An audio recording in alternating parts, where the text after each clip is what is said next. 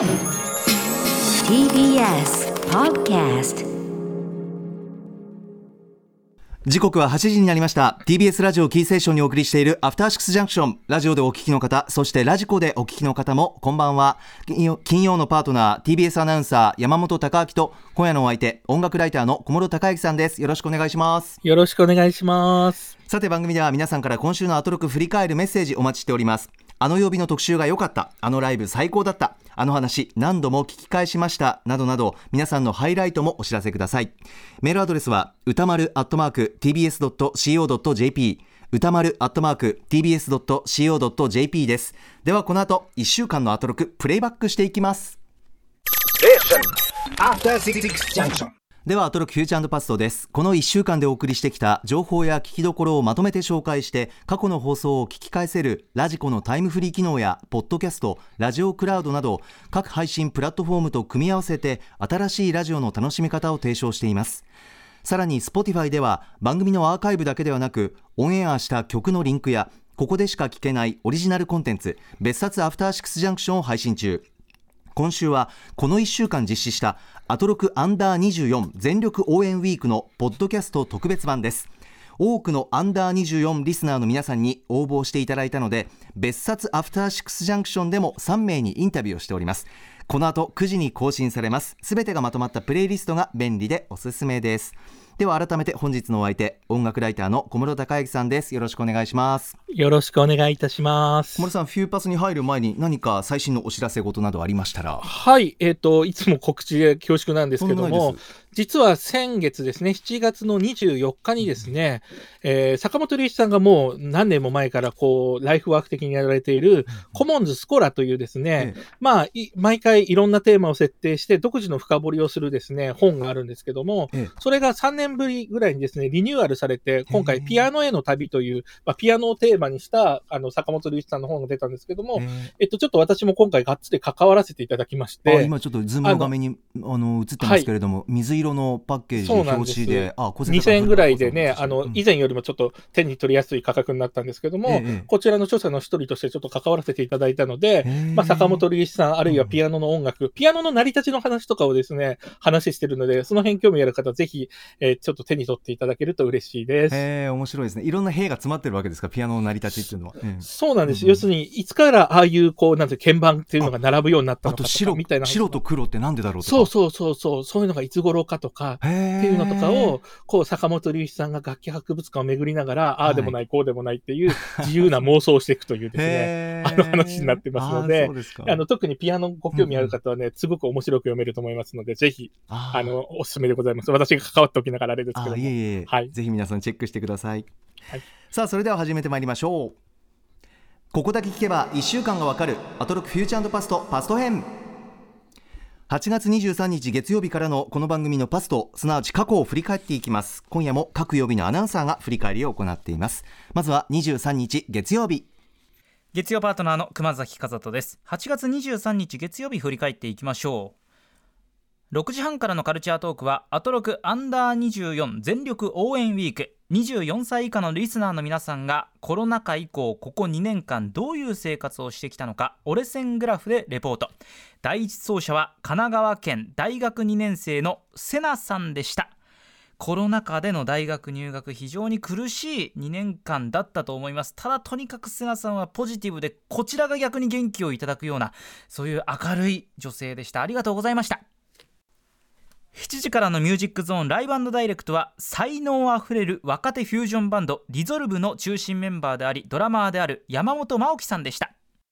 そして8時台の特集コーナー「ビヨンドザカルチャーは私にとっての実況師範にあたります。元 NHK 山本博さんと一緒に実況目線で東京2020オリンピックを聞き返そう特集をお送りしました。私が担当した競泳の実況を実際山本さんにお聞きいただきそれに対してのありがたいお言葉をいただきました。ただこれ実況況だけにとどまることではなくて相づちについてですとかインタビューについてとかそういった実況を超えたところまで広がっていったそういう特集になっています。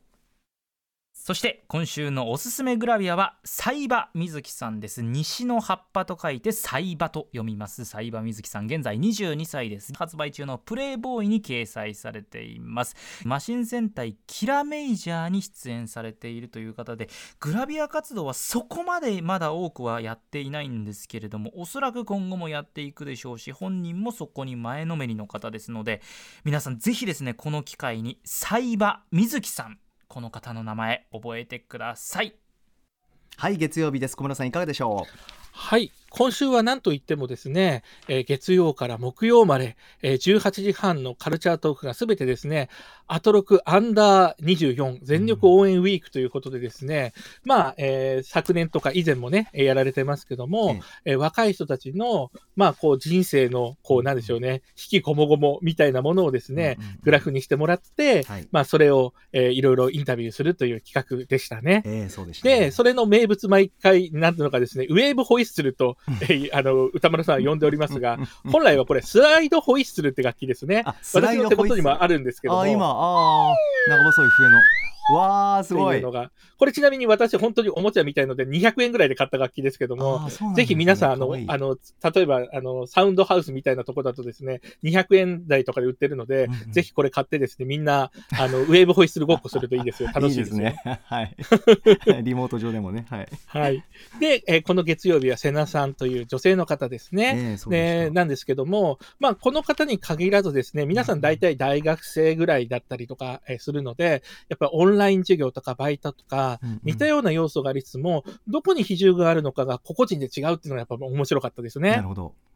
で、えーそれこそ、あの、この瀬名さんっていう女性の方で言うとですね、うんうん。まあ、英語劇であったりとか、あとはですね、あの、特にやっぱりこう、聞きどころとなったのは最後の、えーなんでしょうね、ちょっとお酒を、お酒デビューをする瞬間をですね、ね。ラジオ上でやるっていねうのが、生放送でこれがね、ね すごい楽しい瞬間で、ね、なんでそうなったかなんていうところはですね、ぜひ、あの、あまりネタバレせずにですね、ええ放送のこの流れの中で楽しんでいただきたいなと。何を飲んだのかどんな感想だったのかですよねそう、この辺がね、すごい初々しいですしね、うん。味わい深いです素よね。敵な瞬間に立ち会いました。はい。はい。で、あともう一つね、私自身に引きつけるところで言うと、やっぱりオンライン授業ばっかりでうつ状態になったなんて話されてましたけど、はい。私も去年のまさにその頃だとですね、うん。私はそんなにいっぱい授業持ってなかったんです。けど、3コマぐらい非常勤でえとかでですね、授業やってたんですけど、その3コマだけでもですね、準備と採点がめちゃくちゃ大変で、もう教員もね、鬱になりそうになる感じ。あーそうですか。オンラインならではの準備の大変さとかもあってはい、うんうん要するに普通にあの授業行ってやる方がよっぽど楽なんですよ。あうん、でしかも採点もあの当然こう、ね、目の前にこう出席していただけば出席表をもらうだけで済むのに、うん。オンラインだとちゃんと聞いてるかどうか分かるために課題を出さなきゃいけないじゃないですか。そうすると学生さんも課題が多くて大変になっちゃったりとか、まあ本当にね、教員にとっても学生さんにとっても、まあ不幸せ。まあもちろんね、うんその中からメリットもこうあるって話が後々出てきますけど、も、まあ本当にあのそれぞれの立場でですね、うん。大変だったなと振り返られる、あのすごくいい企画だなと思いました。そうですね。改めてコロナ禍で自分だけじゃないんだっていろいろ人にはもういろんなう紆余曲折、浮き沈みがあって今があるんだっていうのがなんかこううんそうですね。励ましじゃないけれどもこの時期に改めて聞かせていただいて、うん、でも頑張っていこう自分もっていうふうに思えるような企画でしたよね、通してね1週間ね。いや、はい。本当そうですね。ねぜひ、あの、この後、火曜以降もですね、ね。山本さん、この人について語りたいっていうのがあったら、ぜひぜひ、あありがとうございます。の言葉費やしていただければとあ思います。りがとうございます。はい、はい。で、月曜は続いて、19時台のライブダイレクトをぜひこの日は語りたくてですね、ええ。ーまあ、この番組でもおなじみ、そしてさっきのね、まさにフィロノスとの関わりもある、ね。ディゾルブのドラマ、山本真央樹さんのソロアルバムからはい。という形だったんですけども、うんうんうんまあね、本当に、えっ、と、今回はちょっと長すぎてやらなかったですけども、もう実質的な山本さんの交響曲みたいなですね、うんうん。まあ本当スケールの大きいものが入ってるようなあ、ものすごい意欲作となっておりまして、うんぜひこちら、えー配信もされてますので、うんあの、聞いていただきたいと思うんですけども、はい。えこちらのですね、アルバム、まあもちろん今回のライブ、あうん。の配信も、ライブも含めてなんですけども、まあフュージョン好きな方は絶対ですけども、ええほその他ですね、前、前もそういう話しましたけど、もうね、本当にね、ゲーム音楽の戦闘シーンなんですよ、まんま。はい。はい。えー。だからゲーム音楽の戦闘シーンとかですね、うんうんうん。そういうバトルみたいなものをイメージしながら聞くと、うんまあ、フュージョンっていうのに馴染みがない人も絶対楽しめるので、えぜひゲーム音楽好きな方は、うん。えチェックしていただきたいなと思いました。なんかバトルフュージョンって聞くとやっぱりドラゴンボールの こっちのですか？ご飯とトランクスが合体するフュージョンの技をどうしてもはい。ななんでもない話なんですけどすいません。思い浮かべるの自分で。もまあそういうう想像をして聞いていただいても全然似合うような音楽だと思いますありがとうね。ございます。ぜひ皆さんラジコタイムフリーで音楽流れますので聞いてくださいはい。そして20時代ビヨンドザカルチャーにましたね山本博さんいかがでしたか？あメールいただいておりますこう。ちら、はい。お願いします。えーラジオネームキラキラ星さん、えー今週印象に残ったのは月曜日の特集コーナー熊崎アナウンサーの実況道場シリーズですまず冒頭熊崎さんの実況に対する山本博さんの言葉素晴らしいですよね。素晴らしいですが私にとってもとても嬉しくて私もです。まるで我が子が褒められているような気持ちに勝手になりました。ありがとうございます、えストレートに言えるのはレースに向いている。レースの回数が上がるごとにレベルが上がっている。次々に褒められる 熊崎さん。すごいです。今回の特集コーナーでは誰に何を届けるかという当たり前だけれども案外おざなりになってしまうその本質の部分を教えていただきました。確かに。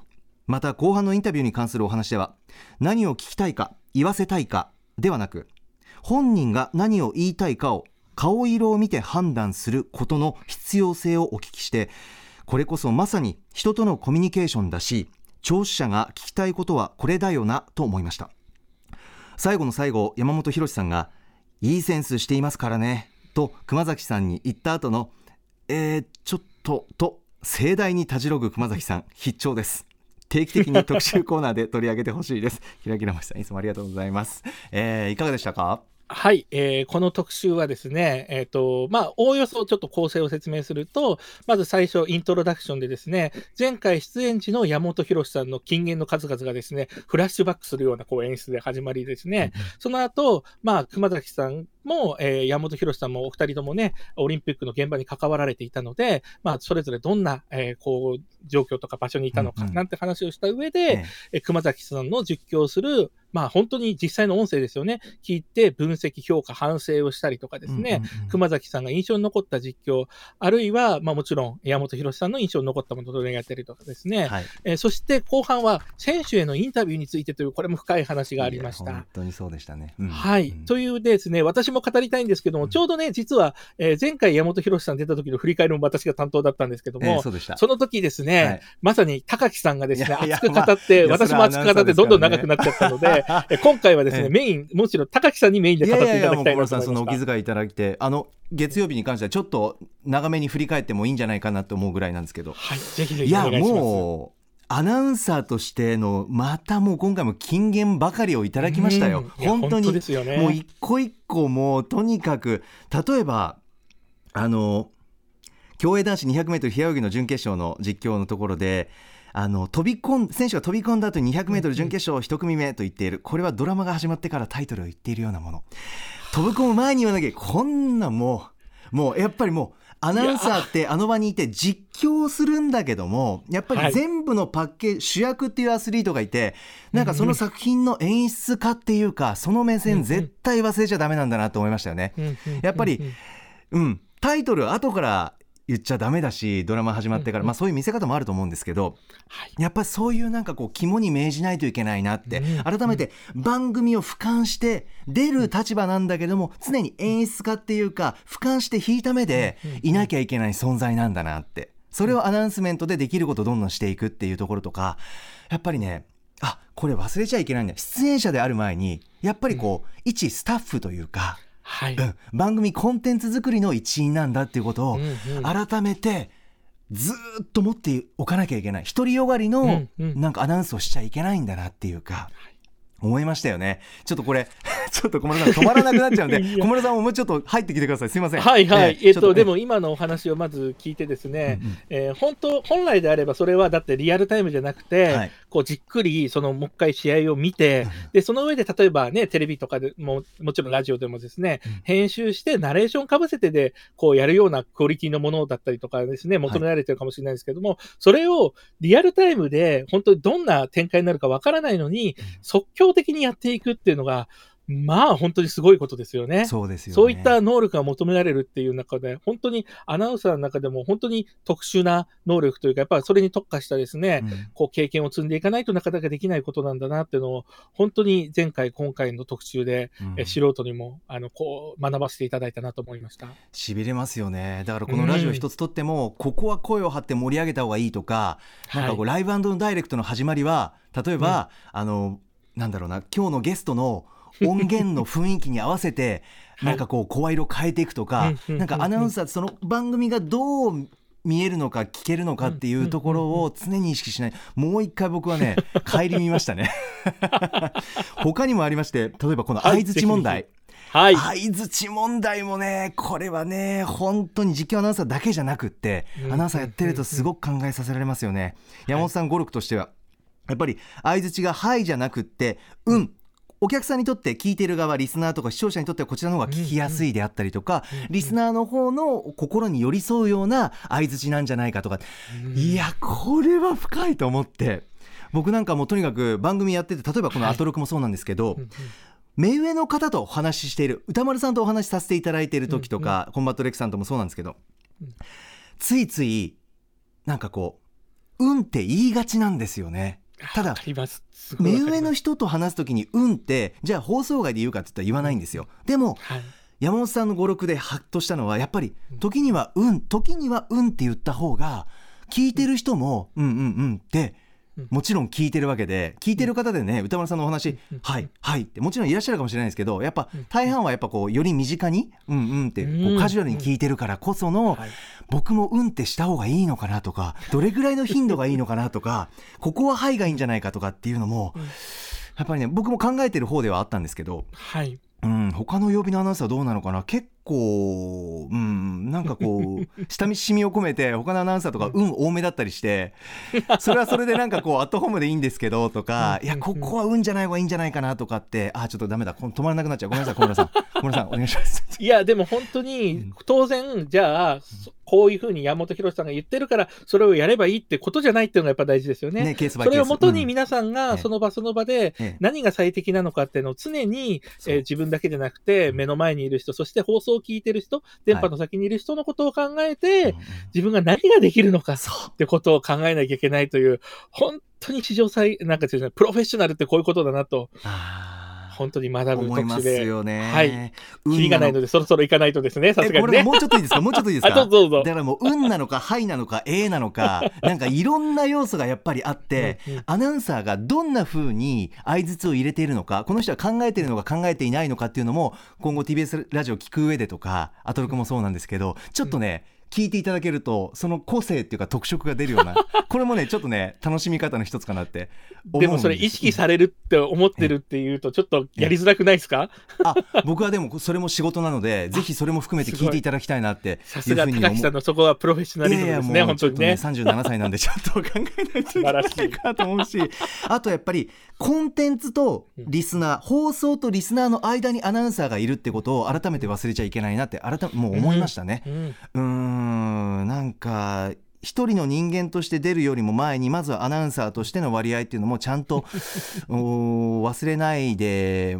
いかないとなって思いますよね。ううん例えば音楽流れるからラジコタイムフリーで聞いてくださいなんていう言葉ははい。やっぱりじゃあ聞きたいなライブダイレクトって思った時にあじゃあポッドキャストなのかなって探すよりもラジオラジコタイムフリーでっていう方がやっぱり大事じゃないですか。で TBS ラジオ側としてもいいしとかってはい。なんかそういう、うん、あとなんかこうアトロク出演者の皆さんってうん。いろんなことに詳しい方が多いじゃないですか、はい。小室さんも含めて音楽の話だったりとか、はい。そういう時に、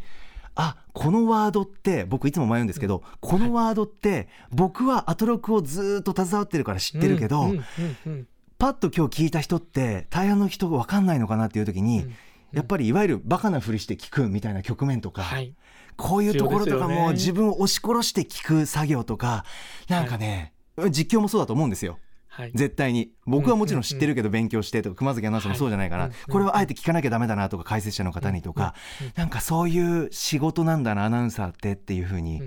改めて思う。だからこの実況特集を聞いていただいてアナウンサーが出てるこうアナラジオとかテレビとか、どんな仕事してるのかっていう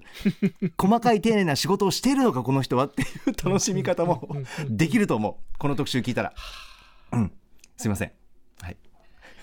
小室さん黙それだけの、こうですね、こう、高木さんを語らせる特集だったっていうのが、もうね、素晴らしい特集の、ね、あることの証明ですからすい、ませんすいませんもうね、これ、本当に、あの、ぜひ皆さん絶対に聞いてください。ぜひ聞いていただきたいなというふうに思います。これラジコタイムフリーであの実際の実況の音声そうなんで流れますすのでね。うんお願いいたします。小室さん言い残したことないですか？すいません僕。はい、もう十分でございます。自分ですか？ありがとうございます。すみません。はい。あとここで一つちょっと訂正があります。あの熊崎アナウンサー先ほど振り返り音源の中で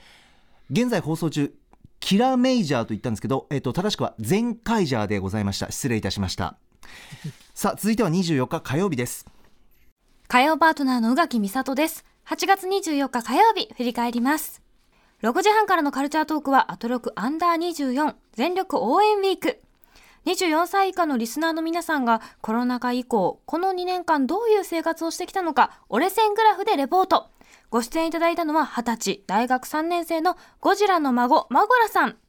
当たり前に組み込まれていた価値観をちゃんとバージョンアップさせて好きな映画に真剣に取り組んで、まあ、なんて頼もしい若者だろう眩しい私ねもう二十歳の頃なんてひたすらアニメ見て鴨川沿いを徘徊してましたわ7時からのミュージックゾーンライブダイレクトはニューアルバム15周年漂流記をリリースしたハイパーヨーヨーが登場予定でしたがお二人とも新型コロナウイルス陽性だったために本日はお休み。事前に収録された取り下ろしライブ音源を披露してくれました。アトロクのための新曲も聴けますので、ぜひラジコのタイムフリーでお聴きください。そして8時台の特集コーナービヨンドザカルチャーは、カルチャー先生真夏の補習シリーズ、教えてピンチョン先生特集人生の大半をピンチョンの研究と翻訳に捧げてきた日本きってのピンチョンマン、元東京大学教授翻訳者の佐藤義明さんとお送りしました。話を聞けば聞くほど、そんなん、ピンチョン好きに決まってるじゃん尖ってて、粋でふざけてて優しい。なんて魅力的。まずは、ブリーディングエッジから始めてみます。はい火曜日です。小室さんいかがでしょう？はい。この日もカルチャートークのアンダー24リスナーのですね、ねええー生インタビューからお話をしたいんですけども、はい。えーこの日はね、えー先ほどあった通り、マゴラさんという、まあ、ゴジラの孫マゴラさんという、えー正式名称でしたけども、男性の方で、うんこの方はですね、高3の時に映画を500本見たぐらいのはい。熱烈な映画ファンで、うんまあ実際に話が進んでいくと、実映画もね、撮られたりみたいな、本当に熱くてですね、うんこう好きな、えーその映画の話、あるいは自,、分で撮った映画の話とかですね、はい。あるいはすごくこう、ジェンダーの表彰とかにですね、えーその大学の授業で出会って、すごくそれが自分の価値観を変えてくれたって話とか、うんうんそこになるとですね、めちゃくちゃ早口になる。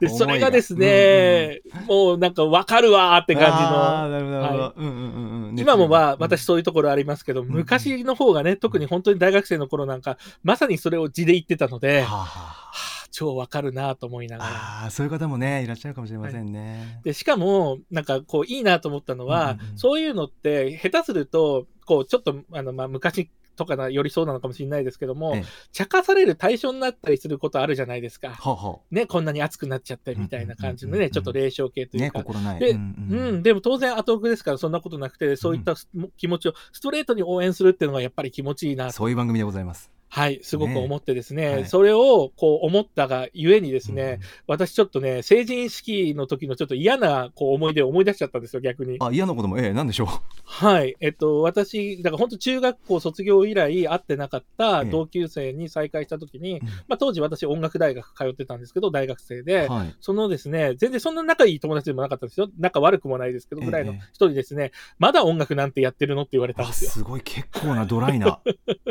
まあなんかね、すごく霊障系の本当にですね、ニヒルな感じの多多分性格の子なんですけども、ええそう、だからそういうことを経験してるがゆえに、なんかそういう自分が熱くなる、特にやっぱり、えーオタク的なこうはい熱みたいなものっていうのは、うんうん。やっぱり私のぐらいの世代とかだと、うまあ、高木さんもそうかもしれないですけども、えなかなかこう表立って出すべきではないみたいなですね、うんうんうんうん。こう時代もあったわけですけども、ね、今の若い人そうじゃないっていうのが本当に素晴らしいなと思って、羨ましいとともに、うん。ね、自分もそうありたいなとうん。すごく思った、えーこのですねカルチャートークでした。小室さんあの逆にそういうこうちょっとねあの心ない言葉とか受けた時にどういうマインドで前に進んでいったとかってありますか？人生の先輩としてといいますか、ええ。あーでもその時は結構、まあ別にね、はははぐらいな感じで流しといてますけども、でも結構しばらく心に引っかかってましたね、やっぱりね。なるほど。でも好きな気持ちって負けないところもあってという、そうなんです。ええでも最終的にね、今おかげさまで音楽を仕事にして飯食えてるので、うん。そうなれたっていうのがね、別にその見返すって意味じゃないですけども、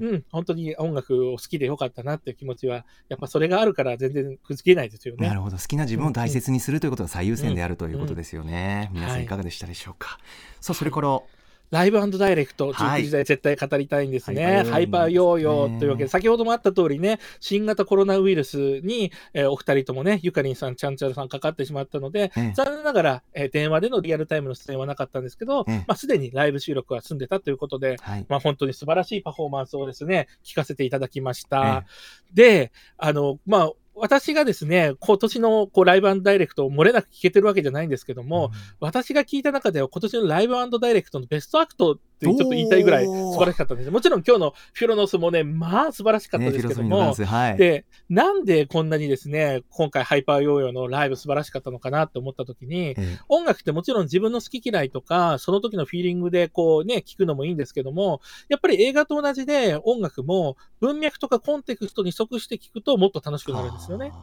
で、ハイバヨちゃんのですね、まあ特にこういうアトロクでやるときっていうのは、ええもう完全にコンテクストをアトロクでやってるようなものとか、アトロクのコーナー名とかに合わせてるわけですよね。もちろんライムスターののものであったりとかってことで、当然この番組を長く聞いてる人ほど、なんでそこの音がとか、あこの音がとかですね、なんでこの歌詞がっていうの全部ピンとくるわけですよね。ええええ。だからそういうふうに聞くことによって、うん。まあ本当にこう一発ね、こうライブなので、こう一発でこう初めて聞く音源なわけですけども、うんうん。でも本当にこんなにですね、え理解度があるというか、はあはすごくいろんなことを考えながら想像しながら聞けるっていう意味で、まあ本当に素晴らしいライブ、まあライブパフォーマンスとしても素晴らしかったですってことがすごくありましたよね。で、そうういうすごく、まあ、引用的なものが多いものって、ポストモダン的な、まあ、音楽の、こう、文脈で言うと、え価値観だってことを見なしたりするんですけども、ええ。でもそれだけじゃなくて、時々えらい尖ったサウンドが鳴り響いたりするのがやっぱりね、すごいんですよね。はあはあはあ。で、まあ、歌丸さんも大絶賛のですね、今回も鳥で聴かせてくれた、お家で聴きたいサマードライブアンセムっていうのをですね、何が、もう私もこれ本当に素晴らしい曲だと思うんですけども、ええ。私はどこが一番好きかっていうと、うん。1番の展開を2番がめちゃくちゃ裏切るんですよ。え、そっち行くのっていう。はい1番でちょっと型を作っといて、それを裏切る展開っていうのがね、まあお見事で、うんいやー、ちょっとそういうの聞かされちゃうと、いや、本当にね、もうファンにならざるを得ないですよね。まあ、小室さんからのこの絶賛は改めてね相当嬉しいものだと思いますよ。今日のフィロノスもですけど、やっぱこういうものをですね、えーもっともっと、えーなんですよね、まあもちろんアトロクのね、こういうの聞かれてもみんな大好きになっちゃうと思いますけども、ええええ私もジャンルなく本当にもっともっといろんなもの聞きたいなと思わせてくれるのは、わあわあわああの、アトロクのライブダイレクトですね、あありがとうございます。。こちらもラジコタイムフリーで音楽流れますんでチェックお願いします。はい、はい。そして、えー最後、えー20時代のビヨンドザカルチャーですね。はい、まずメール紹介いたします。こちらはラジオネームクレソン山森さん。クレソン山森。今週のアトロクで面白かったのは24日火曜日の8時台のピンチョン先生特集です。ゲストの佐藤義明さんのお話は長年ピンチョン弱者である私にも大変わかりやすかったです。ピンチョン作品の読む順番についての質問に対しておすすめは最新作からでもいいし最初から読んでいくのもいいということ。さらにピンチョン作品は1回読んで理解できるかどうかよりも2回3回と読み進めていくとさらに美味しいと佐藤さんがおっしゃっていたので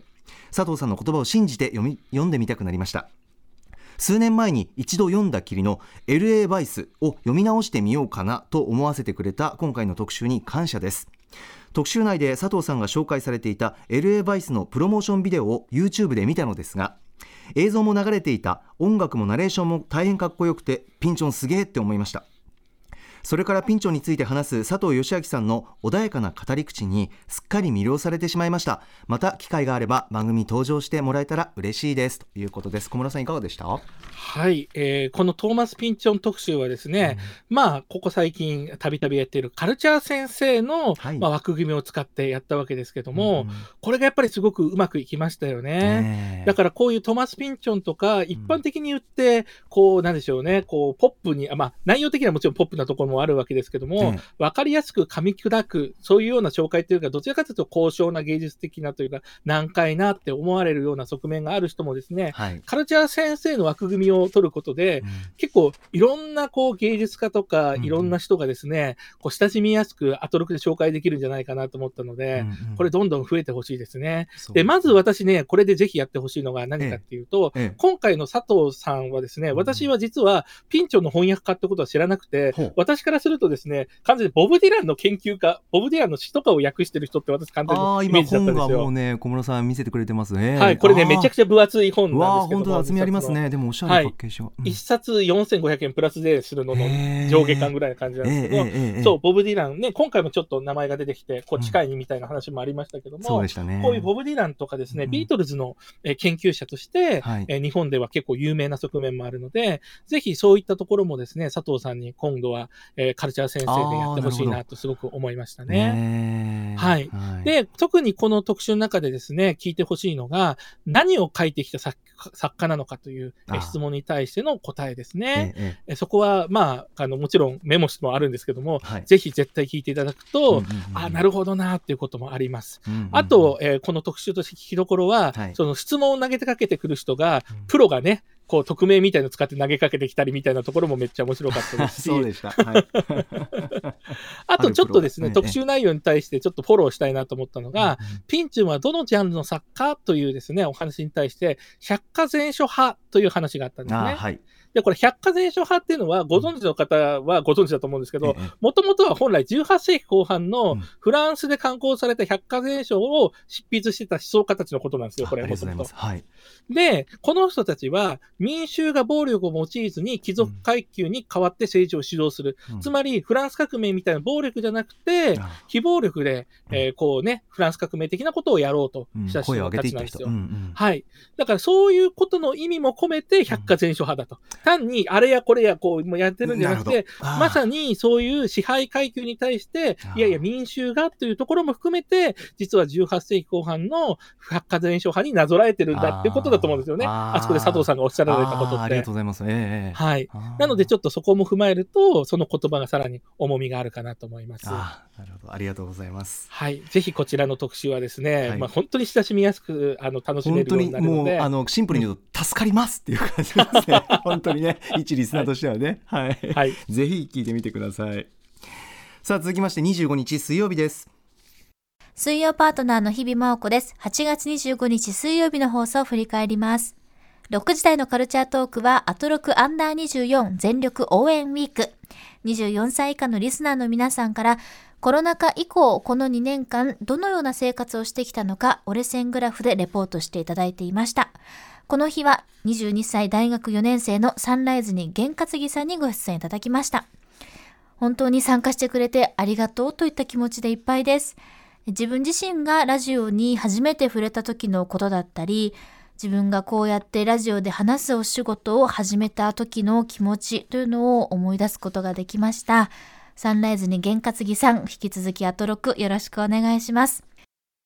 そして7時からのミュージックゾーンライブダイレクトは DJ DJ キキさんによる韓国の女性グループレッドベルベットのミニアルバムクイーンダム発売を勝手に記念した DJ ミックス披露していただきました。ぜひタイムフリーで聴いてください。そして8時からの特集コーナービヨンドザカルチャーは月刊シマオアワー8月号怖い話投稿企画納涼コアワングランプリ2021北は北海道、南は沖縄まで全国のコアワンリスナーから寄せられた様々な怖い話をご紹介しました。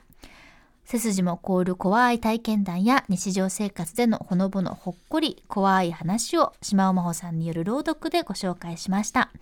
まあ、なんやかんや言って島尾真帆さんによる怖い話が一番強烈だったんですけれどもあのコアワンフレンドの石井さんも久しぶりにアトロクに登場していただきまして石井さんからはなかなか本格的な怖い話も披露していただきました。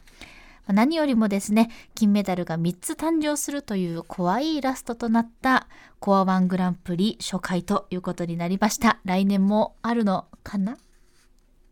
以上水曜日でした。ああよかった。最後笑ってくれてちょっと後輩の日々アナウンサーが小室さん僕 僕ねちょっとね職業病っていうか、もう怖い。色ってすごい敏感なんですけど、はい。今日のね日々はねちょっとしっとりしてたんですよね。だからちょっと忙しいのかしらって心配になったぐらい。それかこの怖い話の島尾アバに引っ張られてるか。雰囲気世界観。やっぱり演技もさ、してた子だから。ちょっとげ元気かな？怖かったのかな？怖がってましたもんね特集。いろんまあちょっとその話は後でちょっとしましょうか。失礼しました。さあ、はい。水曜日でございます。まず何からいきましょう、まずはやっぱり18時半カルチャートーク、はい。えーアンダー24リスナーの特集ですけども、えーこの日はサンライズに玄勝木さんという22歳の女性の方はい。でですね、あの、この方はもう一言、えーラジオというのがテーマでしたね。ねえ嬉しかったな。こうラジオにどういうふうに若い人が今出会ってハマるのかというところなので、うんやっぱりこのアトロクだけじゃなくてですね、こうディープなえーラジオリスナーという方は、ラジオの沼にいる人はですね、聞いていただくと共感とかですね、あの、すごく楽しい、えーこう、時間になるんじゃないかなと思います。そうですね。あと、この中でですね、うん。すごい良かったのが、もちろん、こう、サンライズに玄勝木さんの話も良かったんですけども、はい。それに対する日比ちゃんのですね、反応がすごく良くてですええね、ええええ。今抱きしめたいよ、ポスターにしたいとかですね私はもう泣いてるよとかですね、ねそのリアクションがめちゃくちゃ面白いので。国民の孫と呼ばれる愛が愛情が出てましたね、はい。優しさそう、がなんか、うん。むしろね、さらに、あの、ね、サンライズに玄勝木さんを、あの、なんか子供、孫みたいな感じのですね、めで方をしてたのが、すごい最高だなねと思いなが妹というから聞きました。ね。はい。はい。そうですよね。あとサンライズに玄勝木さん日農研プレゼンツのラジオドラマ「風立ちぬ」のこともね触れていただいてそうなんです。私なんと感想メールがね、採用されたというそうなことなので。んですよね、いやー聞いていただいてありがとうございます。ちょっとでもねなんかあのー感じていただけたらと思いましたんではいで、続いては19時台ライブダイレクトなんですけども、この日は DJ、DJ キキさんによるレッドベルベットミックス。うん。まあ、えーレッドベルベットっていうのは K-POP のね、えーグループの一つで、まあ、簡単に言うと、まあ、これウィキペディアとかに載ってるような情報ですけども、えまあ、日本でも有名な少女時代っていうのはもうん。うすごくポップで大衆性があるんですけども、えはい。まあ、それにちょっと実験的な、えーちょっとですね、あのもっと尖ったサウンドも入ったりするのが、まあ、このレッドベルベットだという感じなんですね。はい。まあ、そういう意味ではさっきも話したハイパヨちゃんにも通じるような、うん。えー特徴だなと思いながら聞きました。はい。はい、えー私が特に好きだったのは1曲目のベタービーとか、あの、すごくですね、めちゃくちゃ曲数かかったんですよね。こう、後でリスト上がってたんですけど、なんと16曲もはい。ショートミックスでバーッと続いてたんですけども、沢。はいはい。で、あとですね、12曲目のポーズとか、まさにこの新作のミニアルバム、クイーンダムに入ってるですね、楽曲本当素晴らしいなと思ったので、うんうんうん私ちょっと思わずこれもですね、完全にあの配信したやつでポチっていました。あーありがとうございます。素晴らしくて。ええ嬉しいうん、やっぱこういう出会いはありがたいですね。そうですよね。出会わせてくれる。はい。はいそして、えー今度はですね、いよいよビヨンドザカルチャー20時代でございます。来ました、えー、とこちらメールいただいております。ラジオネームアリンゴさんいつもありがとうございます。今週は毎月楽しみにしている大変楽しみにしている月刊シマオアワーが最高でした。今月は納涼コアワングランプリ2021島尾さんのお父様の怖い船型にかたどられたティッシュの話から始まりリスナーのさまざまな角度から怖い話に触れ 触れ上がり笑い転げる1時間となりました。やはり期待を裏切らない。それどころか予想を軽々と超越してくる内容の島尾アワー。今月も楽しませていただきました。ということです。河村さんいかがでした、はい、これ怖いの意味がねどういう意味での怖いなのかが様々っていうのがですね まあ本当にどの角度の怖いが来るかわからないというある意味普通のホラーこうなんです特集より怖いっていうね。本当にそうなんですよね。まあそうきたかと思いながらもう最初でまずもう本当アリンゴさんもおっしゃってましたけど、度肝抜かれますよね。最初のエピソードでね、真帆さんの、はいの父親の話とかまあちょっとねネタバレしすぎない方がいいと思うのでですねですね。これ聞いてない方はぜひ聞いてくださいねもう一言でございます。え私個人的にはですねブレイクタイムに挟まれた、ええなんでしょう。これまた島尾さんのええ。締め切りを大幅に過ぎた450字の原稿の話が最高でしたね。最高でしたよね。ライターでそういう仕事をしてる身からすると、怖っみたいな。その角度もあったかみたいなねはい。そうなんですよねそうなんです。まあ他にも魅力的な話いっぱいあるので、ぜひ聞いていただきたいんですけどもうん、普通の意味でホラー的なですね、ちょっと怖いという,、言うとですね、全く同じ時間に YouTube で配信していた、はうないさんのブラッドボーンってね、ゲームの絶叫生配信の方がよっぽど怖かったですよ。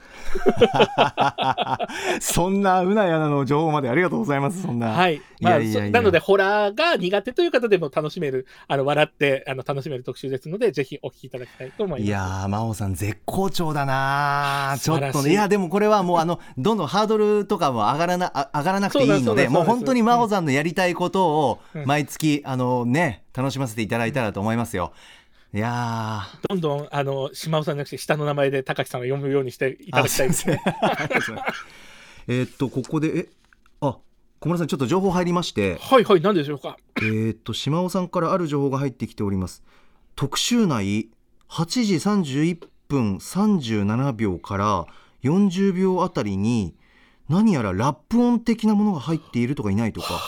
ラジコタイムフリーで確認してみてくださいですって。これどっちのあれなんだろう？どっちの毛色のやつなんだろう？どうなんでしょうかね。まあ、そのうち、きっとまた、あの、え？島尾さん出るときに何か言うんじゃないですか？8時31分37秒から40秒あたり。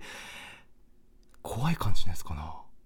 でも寄ってくるって言いますもんね。そういうの。多少怖い感じもありましたもんねエピソードでね確かにそういうのね、沖縄の話とか、ガチのものもありましたからね。はいわかりました。皆さんちょっとチェックしてみてください。はい。あここでさらに速報をお伝えします。東京パラリンピックの陸上男子 400m 車椅子 T52 で佐藤友祈選手が金メダルを獲得しました。また4大会連続出場の上与那原弘和選手が銅メダルを獲得しました。おめでとうございます。さあ続きましては26日木曜日です。はい木曜パートナー TBS アナウンサーうないりさです。8月26日木曜日振り返ってまいります。6時30分からのカルチャートークはアトロクアンダー24全力応援ウィークということでイギリス留学中にコロナが直撃してしまった女子大生はるさんにお話を伺いました。いや本当にこのコーナーの中でも触れましたけれどもまあもういい大人になった私も含めですけれどもそういった人の、まあ、比べるものじゃないかもしれないけど1年半と学生10代の1年半ってまあその何ですかね重要さが違うというふうにやっぱ感じますよね。でそういう点でやっぱり、まあ、コロナでオンラインになったり留学が途中で中止になってしまってもプラスに転じられる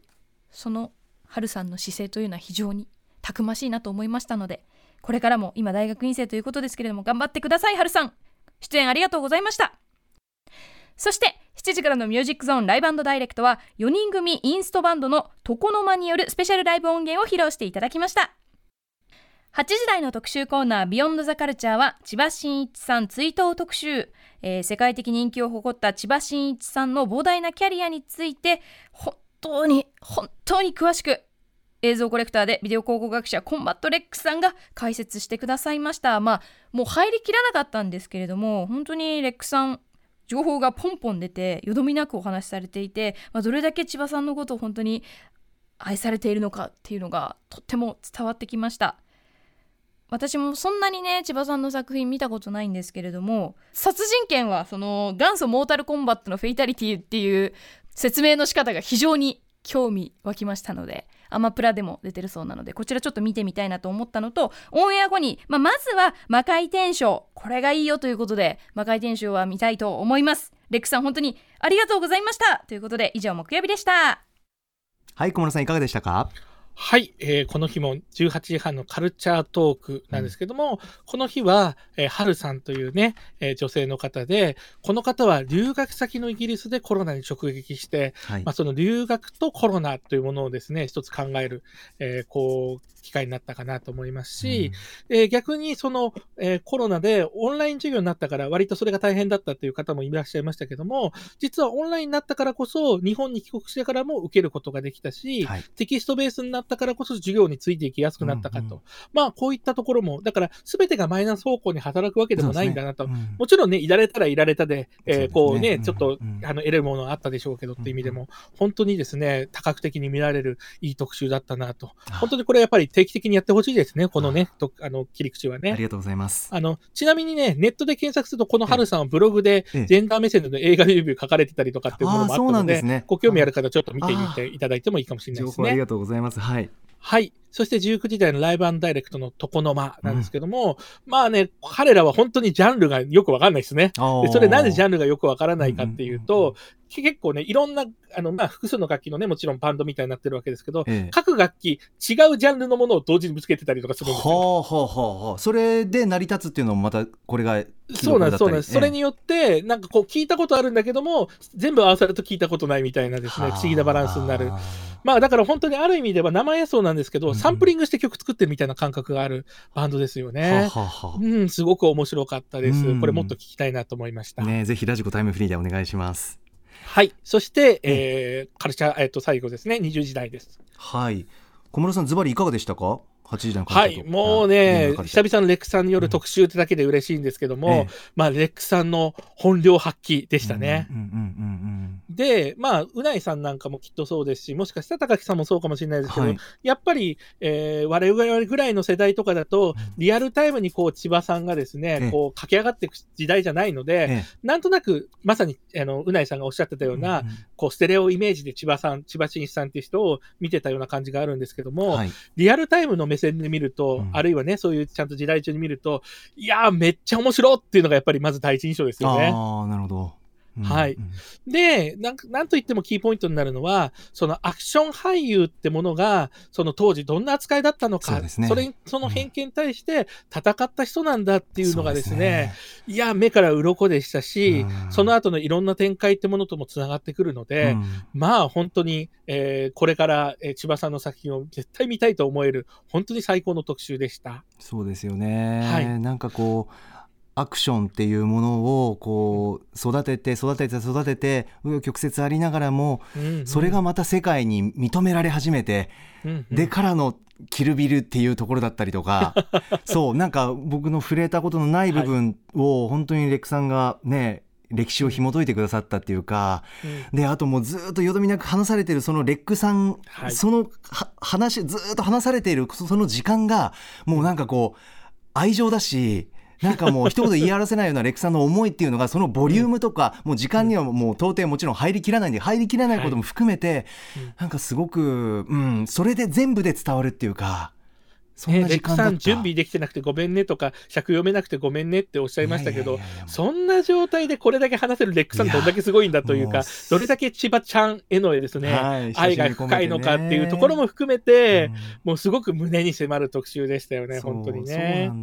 まさにさっき高木さんおっしゃってくださったように、ええ我々からするとキルビルになんで出てるんだっていうイメージがあるわけですけども、ええ。ちゃんとそこにつながるところまでのね、話もめちゃくちゃわかりやすく語ってくださいましたし、まあこれって、えーたびたび歌丸さんとかも話ですね、ええ。要するに若い世代のファンが育ったことで、うん。えー再評価されるっていうところの話でもあるじゃないですか。そうですね。だから本当にこう、んんんあの見方が変わる特集で、うん。あのこれはねあ、もう絶対何度でも聞き返したい。いやえそして、えー、とレックさん自身がおっしゃってたようにですね、え今週の玉結びの火曜日でですね、ええ。町山さんもまさに千葉真一さんのツイートを特集やってて、はい。これと合わせて聞くと、あの話かぶるとこもあるんですけども、うん。よりこうですね、理解が深まりますので、ぜひセットで聞いていただきたいなと思い